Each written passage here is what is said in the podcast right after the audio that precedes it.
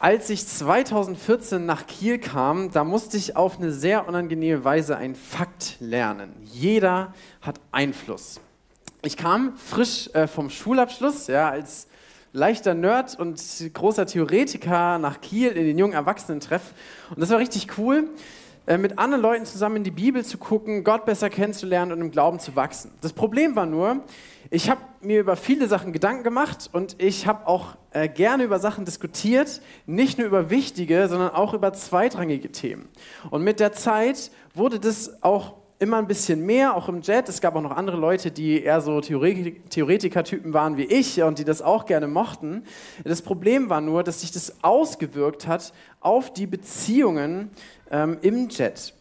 Und äh, das ging dann, oder das hat dann dazu geführt, ja, dass andere Leute durch irgendwelche komischen, zweitrangigen Diskussionen verunsichert wurden, dass, wenn wir Kleingruppe gemacht haben, dass das immer relativ theoretisch geblieben ist, ja, dass irgendwie gar nicht klar wurde, okay, was hat es denn jetzt eigentlich mit meinem Leben zu tun, worüber wir hier reden?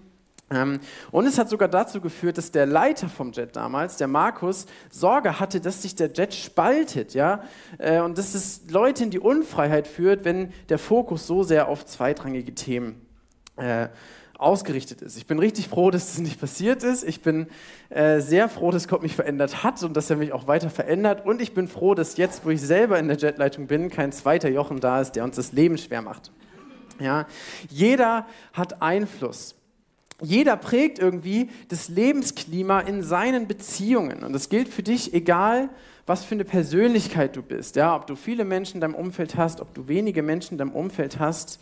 Wir alle prägen durch unser Halten, äh, Verhalten und durch, unseren, durch unser Charakter, durch unser Reden andere und auch Beziehungen. Zum Guten oder auch zum Schlechten.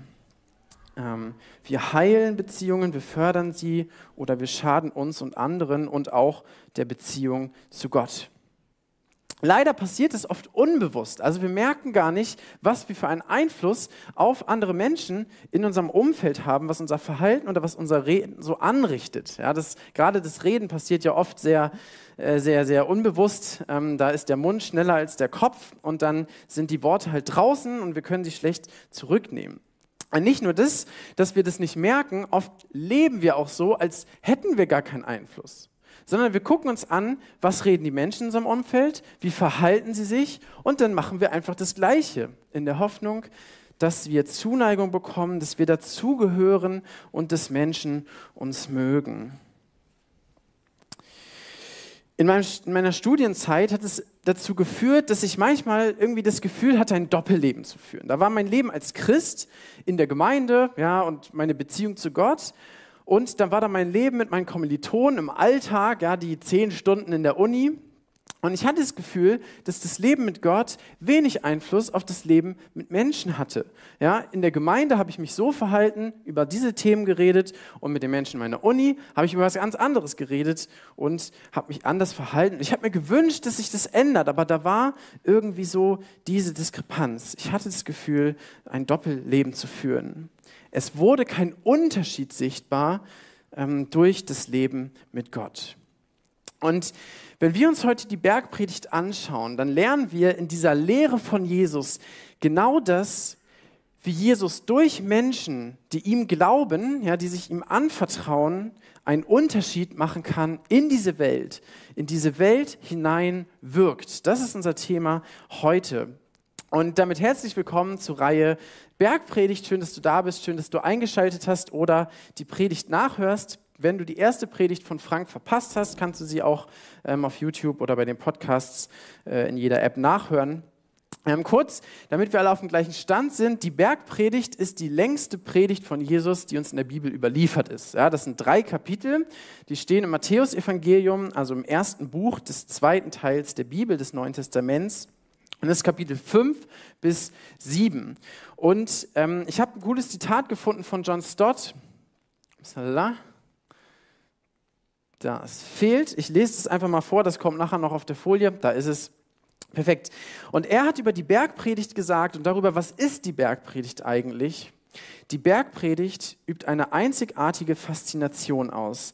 Sie scheint die Quintessenz der Lehre Jesu zu präsentieren. Ja, das ist die Bergpredigt irgendwie so der Kern von dem, was Jesus, ähm, als er da in Israel unterwegs war als Mensch, ähm, so gelehrt hat. Sie macht das Gute attraktiv Sie bewirkt Scham über das schäbige Bild, das wir abgeben und weckt Träume von einer besseren Welt. Und das ist so der Wunsch, den ich, den wir als Predigteam für diese Reihe haben, ja, dass wir neu, dass wir neu begeistert werden von dem, wie gut Gott ist, wie gut seine Prinzipien für unser Leben sind und dass wir uns wünschen, dass das mehr Realität wird dass Gott uns neu betroffen macht darüber, wie weit wir eigentlich sein Ideal für uns Menschen verfehlen und dass er eine Sehnsucht in uns weckt, äh, in uns weckt, Veränderung zu erleben durch seine Kraft. Ja, das ist mein Wunsch für diese Reihe. Und damit starten wir in die Bergpredigt und gucken uns einmal an, zu wem äh, redet Jesus überhaupt. Das Spannende ist, äh, dass das irgendwie so zwei unterschiedliche Gruppen sind. Am äh, Anfang von Matthäus 5, in, ähm, im Vers 1, äh, da startet Jesus sozusagen diese Predigt und wenn du eine Bibel dabei hast, kannst du sie gerne aufschlagen und einfach gleich bei Kapitel 5 bleiben für später. Ähm, die Verse stehen aber auch vorne an der Wand. Und von Jesus wird da gesagt, als er die Volksmengen sah, stieg er auf den Berg und als er sich gesetzt hatte, traten seine Jünger zu ihm und er öffnete seinen Mund, lehrte und sprach. Ja, das ist der Beginn der Bergpredigt. Da ist eine riesige Volksmenge, die Jesus durch das ganze Land hin und her laufen, die hören wollten, was er zu sagen hat und die erleben wollten, wie er heilt und wie er Wunder tut. Ähm, und äh, sie sind da, Jesus sieht das und dann steigt er auf einen Berg, Bergpredigt, ähm, und als erstes kommen seine Jünger zu ihm. Das waren die Schüler von Jesus, also die Leute aus dieser Volksmenge, die schon mit ihm unterwegs waren, die schon die Entscheidung getroffen hatten, wir wollen mit Jesus leben. Und er holt die jetzt zu sich, ja, wie so ein, wie so ein Haddel, kommt mal her, und dann fängt er an und lehrt die Jünger im Verlauf, ähm, am Ende der Bergpredigt in Kapitel 7, 28, da sehen wir dann plötzlich, dass da die ganze Volksmenge ihm zuhört. Das heißt, am Anfang stehen die Jünger, Jesus fängt an und lehrt sie und es kommen Menschen dazu, nach und nach immer mehr und hören, was Jesus zu sagen hat. Das heißt, die Bergpredigt war sowohl relevant für die, die schon mit Jesus leben, als auch für die, die noch nicht so genau wussten, was soll ich jetzt mit diesem Jesus anfangen? Ja? Was hat er so zu sagen? Es ist aber wichtig zu sehen, dass die Worte, mit denen wir uns heute beschäftigen, am Anfang der Bergpredigt, dass er sie vermutlich vor allem für, an die Menschen gerichtet hat, die schon mit ihm unterwegs waren. Das heißt, wir lernen davon, ähm, was es bedeutet, mit Jesus zu leben, egal ob du schon Christ bist oder ob du noch darüber nachdenkst. Jesus sagt dann ab Vers 13, das ist unser Text. Ihr seid das Salz der Erde. Wenn aber das Salz fade geworden ist, womit soll es gesalzen werden? Es taugt zu nichts mehr, als hinausgeworfen und von den Menschen zertreten zu werden. Ihr seid das Licht der Welt. Eine Stadt, die oben auf einem Berg liegt, kann nicht verborgen sein. Man zündet auch nicht eine Lampe an, setzt sie unter den Scheffel, sondern auf das Lampengestell und sie leuchtet allen, die im Hause sind. So soll euer Licht leuchten vor den Menschen, damit sie eure guten Werke sehen und euren Vater, der in den Himmeln ist, verherrlichen. Jesus spricht darüber, was das Leben unter seiner Herrschaft, was das Leben mit ihm für Auswirkungen hat in diese Welt. Und das Coole ist, das möchte ich vorher sagen, bevor wir uns diese beiden Bilder angucken, die Jesus gebraucht, dass du, wenn du Christ bist, nichts Besonderes leisten musst, um diese Bestimmung, in, in dieser Bestimmung zu leben. Du musst keine Zusatzqualifikation erfüllen, ja, kein Zertifikat erwerben, so, du bist jetzt Salz der Welt, herzlichen Glückwunsch, du hast die Prüfung bestanden, sondern er sagt, ihr seid es. Wenn du Christ bist, dann liegt es in deiner geistlichen Natur, Salz und Licht zu sein. Du musst nichts irgendwas leisten, damit du das bist, sondern das ist unsere Natur. Ja? Die Frage ist, leben wir das aus? Das ist die große Frage. Leben wir aus, was wir eigentlich sind. Und deswegen beschreibt Jesus sowohl die Bestimmung als auch die Gefahr von beiden Bildern, die existiert. Das erste Bild, das Salz. Ähm, wir kennen Salz, hat Chris schon gesagt, als Gewürzmittel. Ja, das hat jeder in der Küche und man fragt sich, okay, ist das jetzt ein Kompliment, was Jesus da sagt? Oder heißt das, ich bin irgendwie ein Otto-Normalverbraucher? Oder vielleicht, äh, dass ich in einem Salzstreuer lebe? Ähm, das Krasse ist, dass eigentlich äh, in, den, in den meisten Jahrtausenden ähm, die wir Menschen hier sind, äh, das Salz immer was total Wertvolles war. Ja? Es gab Zeiten, da wurden Soldaten anstatt mit Geld mit Salz belohnt, weil das, weil das so wichtig und so wertvoll war, für die Menschen. Ja, es wurde teilweise auch weißes Gold genannt und die ganzen Hansestädte hier in Norddeutschland, wo wir ja sind, die wurden maßgeblich durch die Hanse, also nach Einkaufs-, eine Handelsgesellschaft geprägt und die sind reich geworden durch Salz. Ja, weil Salz nötig war, um ihre Ware zu konservieren. Bevor es Kühlschränke gab, da ist Fleisch relativ schnell verdorben, aber man hat Salz verwendet, um das, was gut ist, haltbar zu machen. Ja. Das ist der zweite Zweck von Salz und der eigentlich die ganzen Jahrhunderte hindurch der wichtigere von beiden war. Ja. Und äh, vielleicht isst du gerne Wurst, dann kennst du es immer noch, die ist meistens gepökelt, ja, mit Pökelsalz, also ganz äh, hat es nicht seine Relevanz verloren. Salz konserviert das, was gut ist. Und als Nachfolger von Jesus hast du die gleiche Auswirkungen ja, indem du durch dein Leben Gottes gute Prinzipien vorlebst. Die Gemeinde Gottes wirkt gegen den, äh, sozusagen gegen den moralischen Verfall in dieser Welt. Wir halten durch unser Verhalten die Prinzipien Gottes hoch. Und es kann sein, ja, dass das bedeutet, in deinem Umfeld anders zu sein. Ja, wenn alle über den Chef schlecht reden, eben nicht mitzureden. Dass die Leute merken, hey, äh, das ist nicht normal, was wir machen. Ja, das ist eigentlich ist das nicht cool. Ja, das kann sein, dass du eine Barmherzigkeit vorlebst, die wir Menschen ja, mit unserem harten Herzen in unserer Ellbogengesellschaft oft nicht kennen, dass du anderen Menschen hilfst, obwohl sie dich vielleicht blöd finden oder obwohl du weißt, hey, äh, eigentlich können die gar nicht so gut mit mir. Es kann ganz unterschiedlich sein, was es bedeutet, einen Unterschied zu machen in äh, deinem Umfeld durch ein gottgemäßes Verhalten. Das machen wir nicht, indem wir die ganze Zeit jammern, ach, die Welt ist so böse, es ist so schlecht, ja, die Werte verfallen, es ist alles viel schlimmer, als es noch vor Jahrhunderten war, sondern indem wir die Prinzipien Gottes vorleben, ja? Also nicht jammern und uns beschweren, sondern vorleben. So funktioniert Salz. Es geht auch nicht darum, Menschen ja, in möglichst kurzer Zeit möglichst viel Wahrheit um die Ohren zu hauen, sondern ein Abbild zu sein von Gottes liebevollem Charakter. Das, was wir letzte Woche von Frank gehört haben, bei den Seligpreisungen, ja, diese Barmherzigkeit, Friedenstifter zu sein ähm, und ja, Menschen zu dienen mit dem, was wir sagen und mit dem, was wir tun.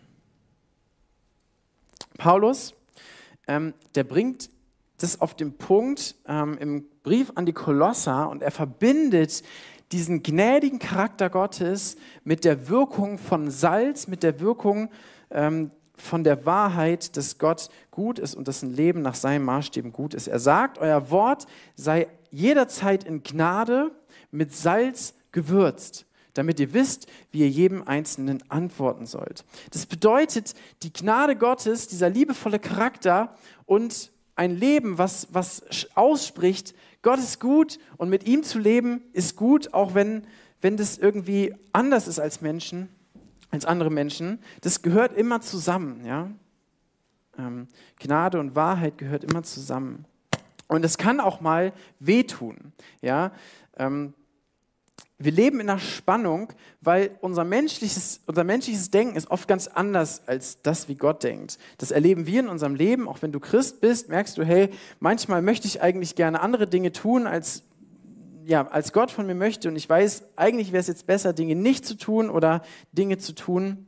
Aber es ist irgendwie anstrengend oder es ist irgendwie eine Herausforderung. Es piekst so, ja. Ähm, es piekst irgendwie. Und das ist bei anderen Menschen, die Jesus noch nicht kennen, natürlich genauso. Ja? Ähm, Gottes Wahrheit wirkt bei uns Menschen oft wie Salz in der Wunde. Und das ist auch normal, weil Salz nur dann einen Wert hat, wenn es sich von dem Gesalzenen unterscheidet. Ja? Konservierungsmittel hat nur dann einen Wert, wenn das Lebensmittel selber noch nicht konserviert ist.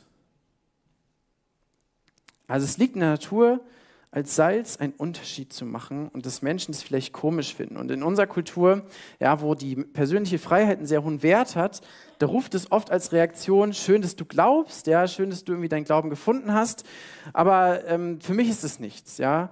Ähm, da musst du, müssen wir nicht mehr drüber reden, ja. Und halte dich auch bloß aus der Politik fern, ähm, ja, das, äh, das, damit sollst du gar nichts zu tun haben. Ja, das ist Privatsache. Ähm, leb mal dein Glauben für dich und das war's. Ja. Und ich glaube, es ist total wichtig, dass wir eine Gesellschaft sind, dass wir ein Staat sind, ja, der nicht nur eine Religion vorgibt und alle haben sich daran zu halten. Ja, der Glaube an Gott ist ein Glaube, der freiwillig passieren muss. Und trotzdem ist Glaube eben nicht nur Privatsache, sondern es hat eine Auswirkung nach außen. Und es kann auch sein, dass es Menschen in deinem Umfeld piekst. Das ist normal, es liegt in der Natur der Sache. Ja. Wir weisen auf Gottes gute Prinzipien hin, nicht zwingend, sondern werbend. Ja.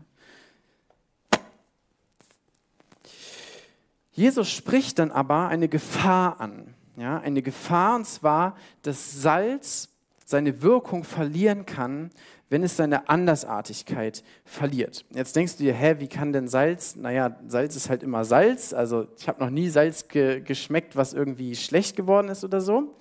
Ähm, dafür habe ich ein Experiment vorbereitet und äh, Luis hat sich bereit erklärt, mir zu helfen. Er kann sich na, das Mikro mitnehmen. Äh, genau. Und ich habe hier, danke, danke Luis, dass du dabei bist. Ich habe hier zwei Gläser, ein blaues und ein äh, rosanes. Und die Frage an Luis ist, du kannst mit dem Löffel dir mal so ein bisschen was auf den Finger machen oder sowas. Ja, solltest nicht so viel davon trinken. ähm, und die große Frage ist, mit was von den beiden würdest du deine Nudeln salzen und welchem nicht? Soll ich das jetzt? Ja, einfach, genau. Warum nicht mit dem? Ja, da ist ein bisschen Fahrt, ne? Ja, ein bisschen Fahrt, ja, ich finde es widerlich. Ähm, genau, vielen Dank, das war es auch schon. Also, das ist richtig gut. Genau, das ist das Salz, das ist das Kochsalz. Ähm, du darfst dich gerne widersetzen. Sage ich gleich. Keine Sorge, man sollte es nur nicht austrinken. Genau. Äh, du, darfst, du darfst dich gerne widersetzen. Ähm, das Spannende ist, es sind beides Salzlösungen, ja, da kommt irgendwie der Pharmazeut in mir hoch, es sind beides Salzlösungen, aber das eine ist wirklich reines Kochsalz, das rosane, und das blaue ist nur 30% Kochsalz. Ja?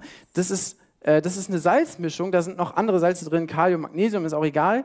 Und die Folge ist, dass es total widerlich schmeckt. Ähm, ja, es ist bitter, es, es ist, also es schmeckt gar nicht mehr nach Salz, sondern irgendwie anders. Und ähm, das ist nicht irgendein Salz, sondern das kommt tatsächlich aus dem Toten Meer, ähm, beziehungsweise aus einer Drogeriekette, die das aus dem Toten Meer hat.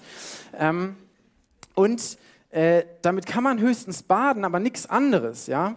Ähm, und vielleicht hatte Jesus tatsächlich sogar das Salz aus dem Toten Meer vor Augen, wenn er das den Jüngern sagt, ja, ähm, wenn Salz vermischt wird mit anderen Salzen, dann verliert es seine Wirkung, dann verliert es seinen Geschmack und dann, wie Jesus gesagt hat, kann man wirklich nichts anderes machen, außer das wegzuschmeißen auf den Müll, das zu zertreten. Ja, es ist wirklich widerlich. Vielleicht könnt ihr das irgendwann mal ausprobieren und kauft euch mal ein bisschen davon und mit dem Rest könnt ihr Bad machen.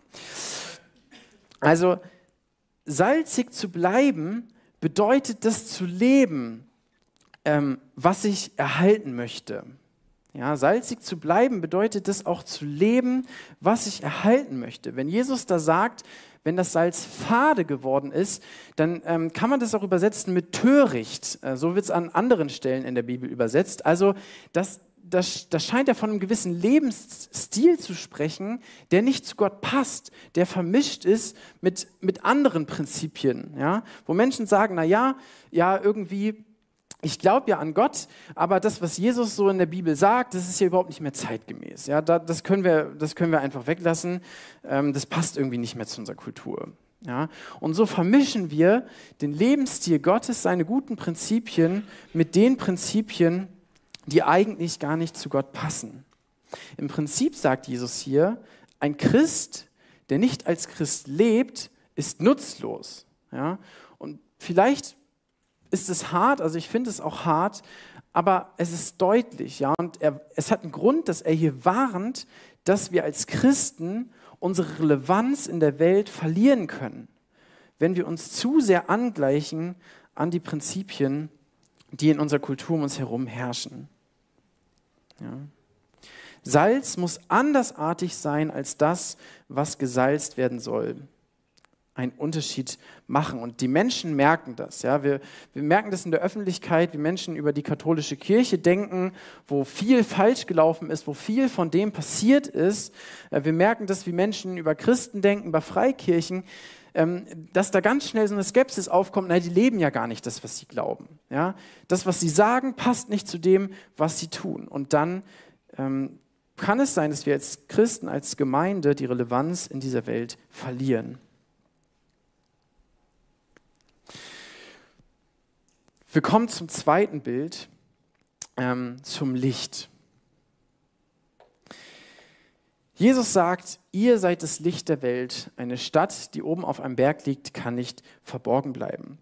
Die Bestimmung, die Jesus uns hier zuspricht, ist, ihr seid das Licht. Ja? Und ähm, Licht, das muss ich keinem von euch erklären, Licht erleuchtet. Ja, Licht erleuchtet in der Dunkelheit, Licht macht das sichtbar, was wir vorher nicht sehen können. Licht gibt Hoffnung, Licht zeigt uns den Weg, wenn es um uns herum finster ist. Und als Nachfolger von Jesus haben wir genau diese Wirkung in einer dunklen Welt, bildlich gesprochen, die Gott nicht kennt. Ja, wir sollen ein Licht sein und Menschen zeigen, hey, es gibt einen Weg, es gibt eine Hoffnung, Frieden zu bekommen mit Gott. Das Krasse ist, dass Jesus, seht ihr auch vorne in Johannes äh, 8 selber von sich sagt, ich bin das Licht der Welt. Also er sagt, ihr seid das Licht der Welt und er sagt, ich bin das Licht der Welt. Wer mir nachfolgt, wird nicht in der Finsternis wandeln, sondern er wird das Licht des Lebens haben. Und das ist genau das Licht, was wir anderen weitergeben können. Ja, wir strahlen nicht von uns selber heraus, genauso wenig wie wir von uns selber heraus Salz sind, sondern wir strahlen das ab, was Jesus ähm, was Jesus in uns ist. Ja? Dieses Licht strahlen wir ab, so wie der Mond das Licht der Sonne reflektiert. Ja, es ist nicht unser eigenes. Und auch Licht hat nur dann einen Wert, wenn es sich von der Dunkelheit um uns herum unterscheidet. Und es kann sein, wenn du der Bergpredigt liest, und ein Stück weit wünsche ich dir das auch, wünsche ich das mir, dass du an den Punkt kommst und merkst, ich schaffe das nicht. Ja, das kann ich niemals umsetzen. Das werde ich niemals erreichen.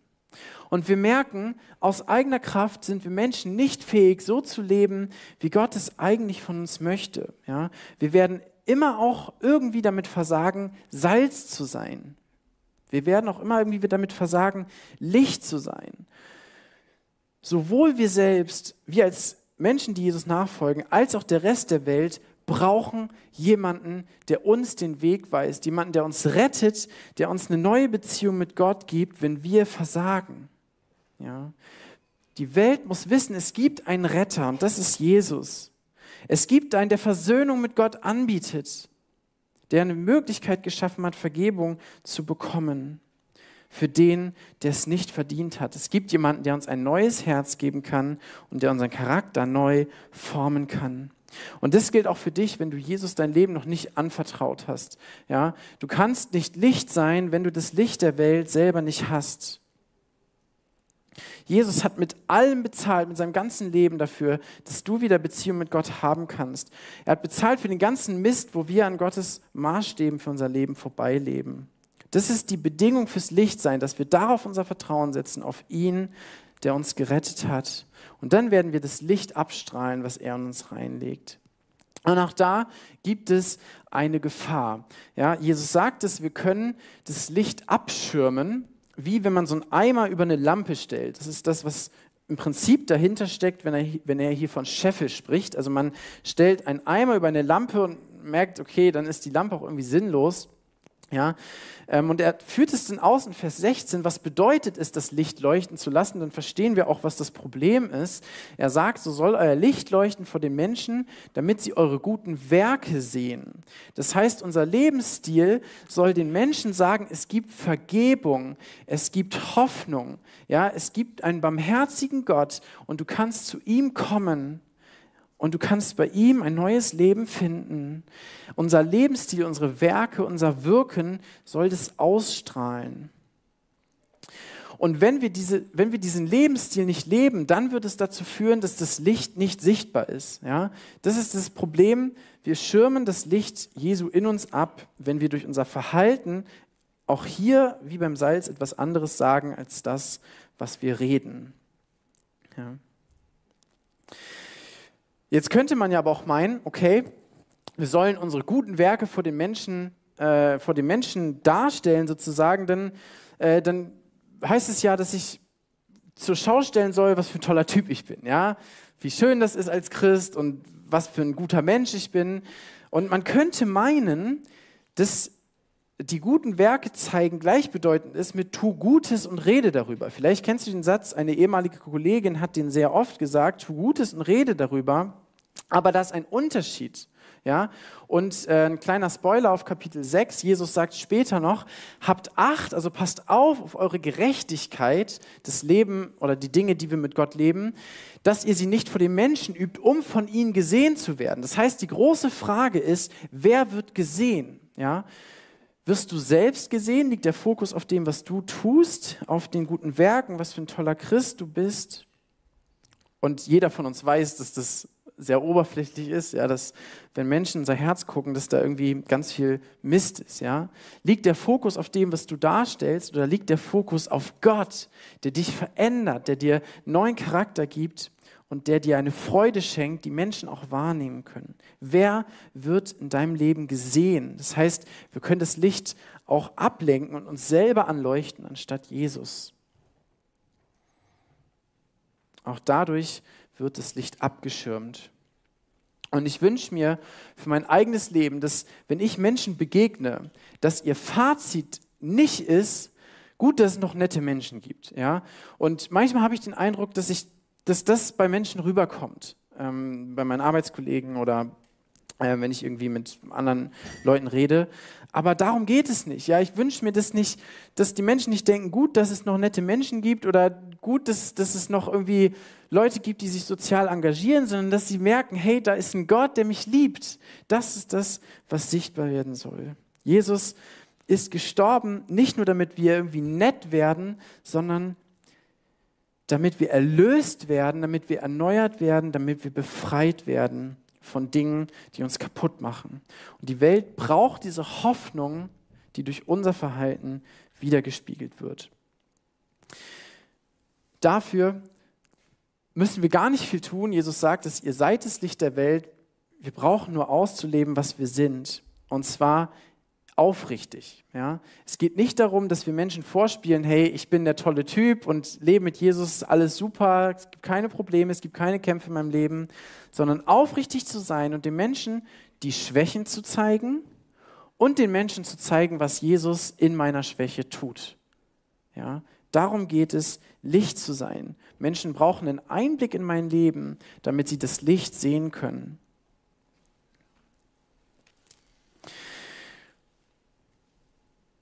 Und vielleicht denkst du jetzt, krass, ähm, das piekst irgendwie und das ist, passt irgendwie nicht zu dem, was ich gerade lebe oder das erlebe ich nicht, dass Gottes durch mein Leben wirkt. Und die Bergpredigt fordert uns dazu auf, eine ehrliche Standortbestimmung vorzunehmen, zu gucken, hey, wo stehe ich in diesen Dingen? Ja, wie ist es in meinem Leben? Ähm, ist es vorhanden? Lebe ich das, was ich bin? Oder lebe ich irgendwas anderes? Was ich eigentlich als Christ, was gar nicht zu meiner Identität passt. Jeder hat Einfluss. Jeder von uns hat Einfluss. Was ist dein Einfluss? Wie ist dein Einfluss auf die Beziehungen in deinem Umfeld? Und der erste Schritt ist damit ins Gebet zu gehen, wirklich zu gucken, hey, was wirkt Gott durch mich? Ähm, ist es bei mir vorhanden? David, ähm, Mann aus dem Alten Testament, der betet es mal, prüf mein Herz, Gott, und sieh, wie ich es meine. Prüf, ob ich auf dem ewigen Weg bin.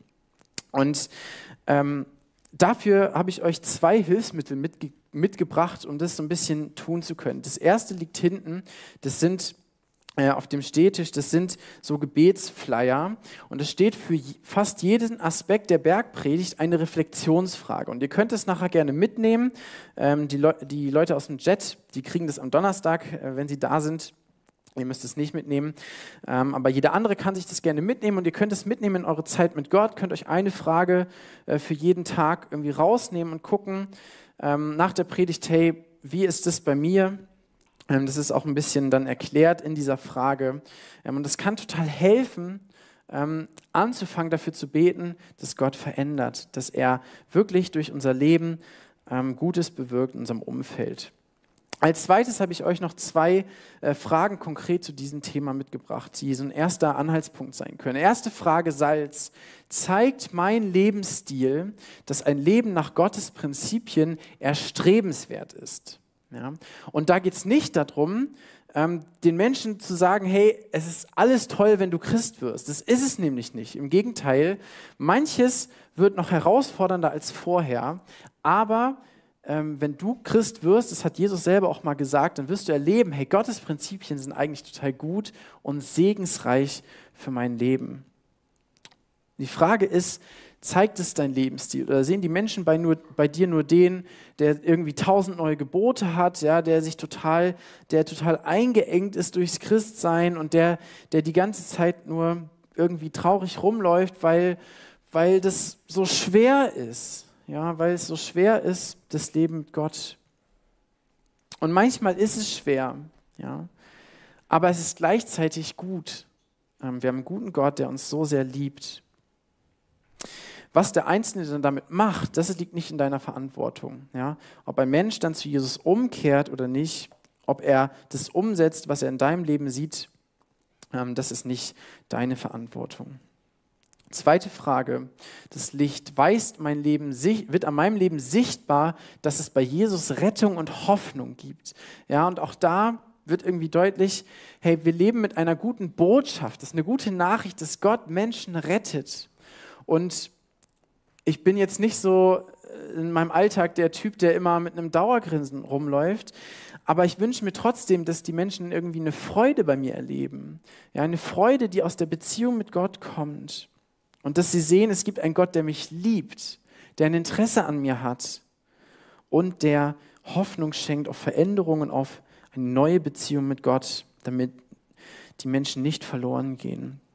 Und gerade bei diesem Punkt, eigentlich auch bei beiden, sind auch mal Worte nötig. Ja, auch wenn du vielleicht nicht so der Typ bist, der mit, der so eine Redebegabung hat, wir haben trotzdem den Auftrag als Christ, den Menschen zu sagen, wer Jesus ist. Du musst den Leuten nicht die ganze Bibel erklären können, aber es ist gut, wenn du weißt, hey, was hat Jesus in meinem Leben getan und was kann meine Kollegin, meine Kommilitonin, ähm, mein Freund als nächsten Schritt tun, um Jesus besser kennenzulernen. Das Evangelium ist eben auch eine Nachricht, die ausgesprochen werden muss. Wie wirkt Jesus durch Menschen, die ihm folgen? Ein Leben für Jesus erhält und erhält in einer kaputten Welt. Die Gemeinde Gottes wirkt konservierend gegen moralischen Verfall, auch wenn wir wenige sind, so wie Salz eben auch immer mit relativ wenig einen großen Effekt hat. Und die Gemeinde Gottes wirkt erhellend in einer Welt, die Gott nicht mehr kennt. Jeder hat Einfluss. Und mich motiviert dieses Wissen total, dass Gott mich gebrauchen möchte, obwohl er mich nicht braucht. Ja, mich motiviert es zu wissen, hey, Gott kann mich in meiner Unperfektheit gebrauchen. Ich muss nur ehrlich sein, ich muss nur aufrichtig sein und das leben, was ich bin. Er möchte durch jeden seiner Kinder was bewirken. Ja, nicht nur durch die, die irgendwie vorne stehen, sondern durch jedes Kind Gottes möchte Gott in dieser Welt eine Auswirkung äh, verursachen. Und ich habe euch am Ende nochmal das Zitat von John Stott mitgebracht. Die Bergpredigt macht das Gute attraktiv, sie bewirkt Scham über das schäbige Bild, das wir abgeben und weckt Träume von einer besseren Welt. Und manche Menschen in deinem Umfeld werden nie von allein in eine Bibel gucken. Ja? Vielleicht sogar die meisten Menschen in deinem Umfeld. Aber sie werden in dein Leben gucken. Und wenn sie wissen, dass du Christ bist, dann wünsche ich mir für mich selber und auch für dich, dass unser Leben ein Stück weit den gleichen Effekt hat. Dass Menschen an uns sehen, hey, es ist gut, mit Gott nach seinen Prinzipien zu leben. Und es ist irgendwie ein Problem, dass ich weit weg von Gott bin, aber er weckt die Sehnsucht, eine neue Beziehung mit ihm zu bekommen für dieses Leben und auch für die Ewigkeit. Und wenn wir jetzt in die Lobpreiszeit starten, ähm, die Band kann schon mal nach vorne kommen, dann singen wir am Anfang genau das. Wir singen, regier in mir. Das ist unser Wunsch, dass Gott in unserem Leben herrscht, dass er uns verändert, dass er uns prägt und er, dass, dass er uns gebraucht. Wie cool ist es? Steht gerne dazu auf. Ähm, wir beten zusammen. Wenn ihr möchtet, könnt ihr auch gleich zu der Lobpreiszeit stehen bleiben und könnt die Zeit nutzen, um das Gebet vor Gott zu bringen, um zu überlegen, wo muss ich einen Schritt gehen, wo muss ich Dinge aufhören oder neu anfangen, um wieder neu Salz und Licht zu sein im Umfeld. Herr Jesus, danke, dass du uns gebrauchen möchtest. Danke, dass, ja, dass du uns gerettet hast, Herr, dass du wirklich die Möglichkeit gibst, neues Leben zu bekommen, dass du alles getan hast, alles hingegeben hast, damit es möglich ist. Herr, danke, dass wir wertvoll für dich sind, dass du uns gebrauchen möchtest als, als Salz und Licht und du siehst, wo uns das schwerfällt, wo wir manchmal Angst haben vor dem, was Menschen über uns denken, Herr, wo wir Kompromisse eingehen. Und wir bitten dich als Gemeinde, Herr, dass du uns neu den Mut gibst, den Mund aufzumachen und ein Leben zu führen, was, was dir gefällt und was wirklich Eindruck hinterlässt, was Menschen fasziniert. Herr, bitte bewirk du das in uns. Amen.